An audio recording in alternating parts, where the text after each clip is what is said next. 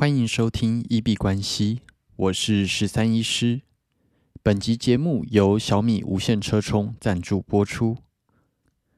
小米无线车充我已经使用了两三年了，那我觉得超级好用，真心推荐给大家。那小米无线车充本身是一台二十瓦大功率的无线快充，那充电速度蛮快的，外观我觉得也蛮好看。在你接上电之后，中间蓝色环状的提示灯亮起来，在晚上行驶的时候也能够看得一目了然。那在上车的时候，你只要单手就可以让手机夹紧，或者是把手机拿走，将手机靠近，感应电动变形夹就会自动夹紧，然后开始充电，驾驶导航充电。可以同时完成。每次下车的时候，手机电都是饱的，心情就很好，彻底解决了手机拿来导航，然后就没电的这个问题。至于安全性的部分，我自己使用到现在，手机从来没有掉下来过，即使在急刹车、经过减速带或者是路面颠簸的时候，也没有掉下来过。那这台车充，它随拆随装的特性，让你即使会换车或者是租车都很好用。除此之外，这个底座预留有接口，那你的手机如果没有无线充电功能的话，也不用担心，也可以做使用。而且我自己通常会把它夹在冷气口，那在冷气吹的状况下，再加上它自己配备的。散热功能，让电池完全不会因为充电过热而导致充电功率下降的问题。我自己觉得超级好用，那每次下车的时候，手机电都是饱的，心情就蛮爽的。那在这里真心推荐给大家，有兴趣的朋友都欢迎点选节目的描述栏去研究参考一下。那简单来说，就是忽然有感而发啦。就是我认为，别人认为好的不一定适合你，别人认为好的其实不一定适合你。那忽然有这样子的感觉，是因为今天去吃了非常好吃的千层蛋糕，Lady M。对，但是呃，吃完之后，其实我好像接下来要我做选择的话，我还是会选择就是我家附近六十块的千层蛋糕。那嗯，Lady M 它基本上会有这么好的价格，两百五到三百这样子的价位，相信它一定是非常对非常多人的胃口。但是对于我来说，贵的蛋糕它的口味反而不一定是我最喜欢的。那这个时候有必要因为它的价格，然后跟大众赋予它的价值？那就去选择买大众觉得好的贵的蛋糕，而放弃其实我自己真正觉得好吃的六十块蛋糕吗？其实我觉得没有必要啦。那一样的想法其实也可以套用在很多东西上面。再举一个车子的例子好了，对于很多人来说，可能啊，好就是跑车，它可以开得很快。然后马力很大，声浪很好听，但是其实这些可能就不是我真正在意它的价值的部分。那因为它的性能很好，它可能可以买到非常高价的部分。但是对于我这种开车本来就都慢慢开，然后很温驯的在开，然后呃可能比较注重车子的舒适度的开开车的人来说。可能其实买跑车或者性能车就不是我的主要需求。对于我来说，可能房车这样子的舒适性才是比较适合我的。不过很多跑车因为它的外形、声浪或者是性能，因此可以买到非常高的价格，甚至是一个身份的象征。但是我真的有必要为了追逐大众的眼光而放弃了我自己在意的，比方说舒适度，或者是金钱上的 CP 值，然后要求自己要买到豪车吗？其实我觉得也没有必要，因为别人认为好的，别人认为贵的，其实不一定适合你。那当然，我觉得 Lady M 超级好吃的，绝对没有要批评它的意思，只是对于我来说，我可能啊。会选择的并不是 Lady M，然后交易的部分其实也是一样。有一些人他在做的交易，可能他可以报到非常大的波段，或者是他承受的风险非常高，来获取很大很大的获利。但是这样子的方法其实也不一定适合每一个人。那有可能他的风险承受度。风险承受度就是比较高，可能他的本业收入很高，那或者是他的心脏很大颗，但是他认为好的投资方法不一定适合，啊，在耳机前的你，或者是适合每一个人。所以其实比较重要的，我觉得还是需要去了解自己，然后选择适合自己的。那切记就是不要为了迎合大众的口味而选择了一个。根本不适合自己的东西。那中国有一个成语，就是“血足适履”，就是他很喜欢这双鞋子，结果他把自己的脚削掉，来让自己符合这双鞋子的鞋型。那可能就是有一点点反过来了啦。嗯，但是其实也不需要去跟每一个拥护者去做争论。没有必要说六十块的蛋糕去跟三百块的蛋糕去做争论，因为有可能三百块的蛋糕确实就是比较符合他的口味。那也有可能跑车跟 Toyota Artist，那这两派也会有不一样的守护者。那其实不需要去说服对方，就是踏入自己那一派，因为呃，确实就是适合每一个人的都不一样。在这个部分，我觉得不需要去争论。交易方法的部分也是，指数投资不一定需要去占投机的，然后投机者也不一定要去跟那个指数投资的比较。那左侧交易跟右侧交易，或者是你追逐的时区当冲，或者是大波段，其实这些都不需要去说服别人加入自己的阵营。你只要选择适合自己的就好，因为有时候你如果打破了他的交易节奏，反而让他赔钱，他用你的方法也赚不到钱，那其实呃对于双方的友谊都是一个伤害了。今天的币圈非常热闹吼，就是昨天我们有预告过的，今天美国联准会会公布十一月利率的决议。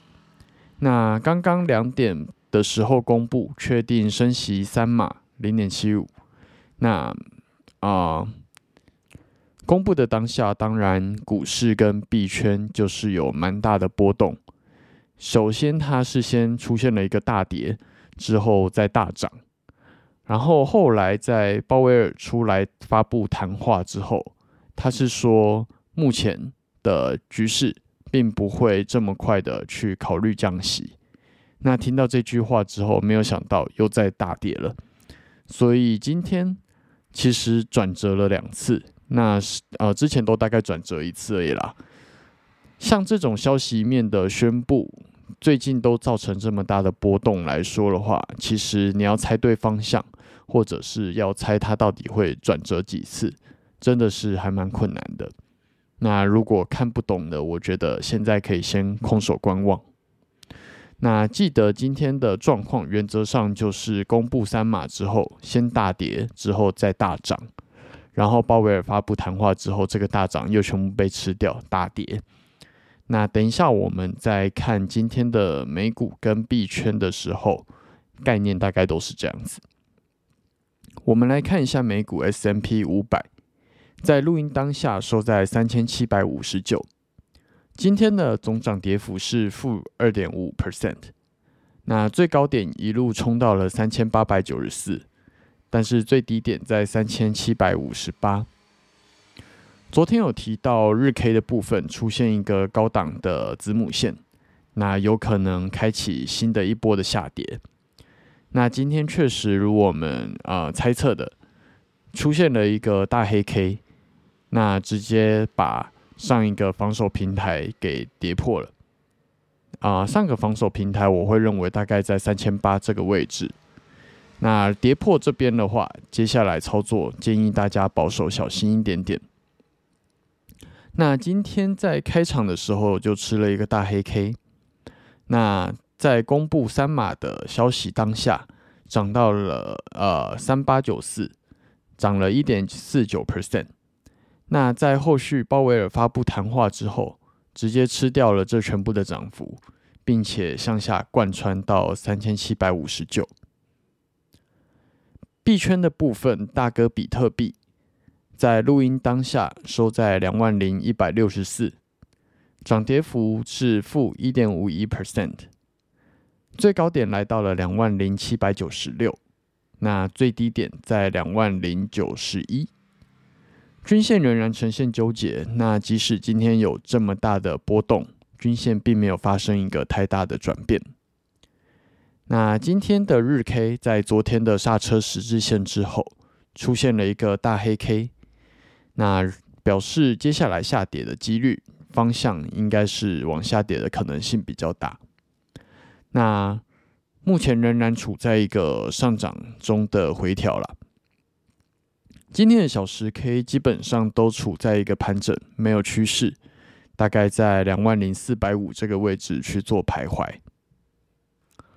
然后在联准会公布三码的当下，先向下插了大概三百点的针，之后收复了这根针，往上冲了大概六百点，大概到了两万零七百六十四，总共的震荡大概是三点二一 percent。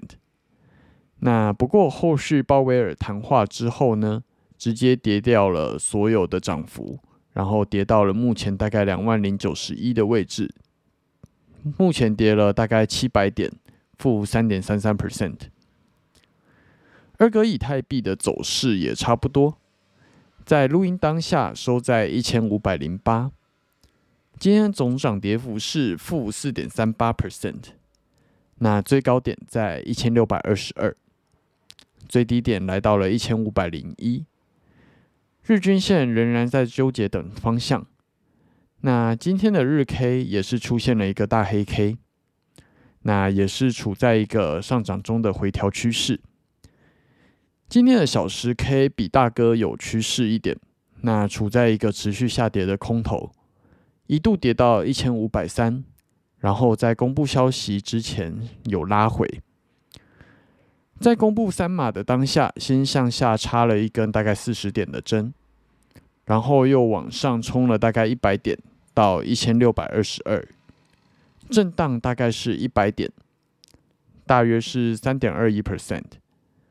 那在后续鲍威尔谈话之后，也是吃掉了所有涨幅，然后向下贯穿到一千五百零一，那总共跌了将近一百二十点，负七点四八 percent。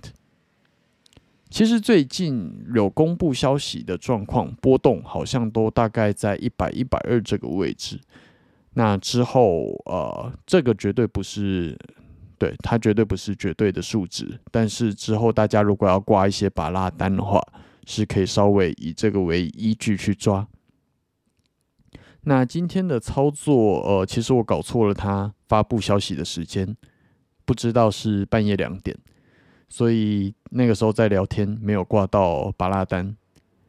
不过后来其实也好像没有做到这笔单，因为先下杀之后再上涨，然后结果又下杀回更低的位置，这个也不在我原本预测的盘势之中，那就好险没有做。在它上涨的时候，因为以前都只转折一次，所以一度以为方向确定，应该是就是往上了。不过那时候差点去做一个追价的动作，那之后如果下跌到破底，其实就是呃完全猜错趋势了。那也提醒大家，在这么大波动的情况下，不要追价，不要去 formal。那明天八点半的时候，美国一样有非农指数跟失业率公布，可能一样会有蛮大的波动去出现。我自己目前就不猜局势了，可能就是空手，然后或者是再重新挂一个巴拉乐透单这样子。那大家在这么大的波动情况下，操作记得要更保守、更小心。最后，我们进入 Q&A 的部分。我们的节目在 Apple Podcast 跟 First Story 上面都有开启文字留言跟语音信箱。如果有任何的问题想要询问、交流，或者是纯粹想要聊天拉塞，都欢迎留言。我们如果有看到，就会在节目中做出回复。